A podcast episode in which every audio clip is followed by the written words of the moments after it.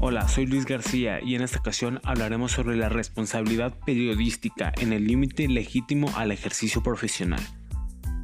La tensión entre el ejercicio de la libertad de información y el respeto de los derechos de quienes resultan afectados produjo un resurgimiento de debate sobre la responsabilidad derivada de la actividad periodística cumplida a través de los medios de comunicación. El trabajo periodístico es sujeto de responsabilidad penal, civil y administrativa.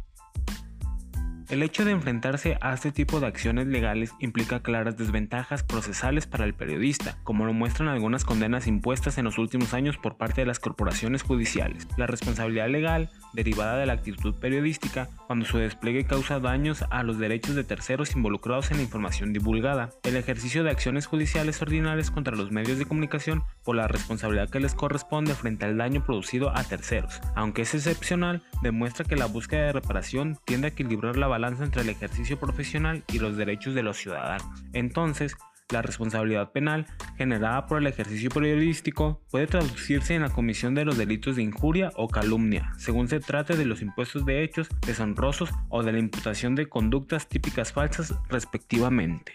¿Pero qué es el dolo y la culpa? El dolo es la voluntad y la conciencia de un sujeto para realizar una acción que provoca un prejuicio a otra persona. Cuando el autor del hecho punible actúa con dolo, quiere cometer ese delito a sabiendas del daño que va a causar. Existen tres tipos de dolo. Dolo directo de primer grado. El autor realiza una acción que provoca un daño de manera voluntaria y consciente. El resultado es el fin que perseguía el autor del hecho punible. Dolo directo de segundo grado. El resultado de la acción delictiva no es el fin que perseguía el autor, pero sabe que se va a producir, ya que es necesaria para conseguir el objetivo planeado. Dolo eventual. Este tipo de dolo se produce cuando el autor sabe que se puede producir un daño como consecuencia de la acción que va a realizar. ¿Qué es la culpa en el derecho penal?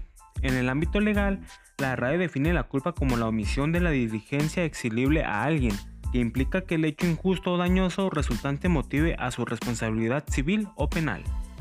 En el ámbito penal, en concreto, la culpa es la omisión del cuidado debido al calcular las posibles y predecibles consecuencias de un hecho. Es decir, el autor tiene la culpa de la producción de un daño al ejecutar una acción y no aplicar el debido cuidado para evitar los posibles resultados. Entonces, ¿en qué se diferencian el dolo y la culpa? De las definiciones de ambos términos se extrae que la diferencia entre el dolo y la culpa es la mala fe necesaria en el dolo. La culpa puede ser consciente o no, pero el daño derivado del delito culposo no se persigue de manera consciente. En otras palabras, la culpa es el resultado de la realización de una acción sino aplicar el deber objetivo del cuidado y sin intencionalidad, por ejemplo, una persona que dispara a otra sin querer, mientras que un delito doloso busca producir el daño de manera voluntaria y consciente, por ejemplo, una persona que dispara a otra persona a propósito. Además de ello, están las injurias y calumnias, que en pocas palabras son una mala práctica que han hecho algunos periodistas, que constan en la ofensa, ataque de dignidad y honra hacia una persona. La calumnia consta en inventar una noticia o suceso hacia otra persona, deteriorándole su imagen. Otros delitos que se pueden cometer por medio de la prensa es la manipulación de información y ocultar la misma, además de asesinatos, estafas, amenazas en la distribución o manejo de la información, etc. Esto fue una breve información de lo que es el dolo y la culpa y la responsabilidad penal de los periodistas.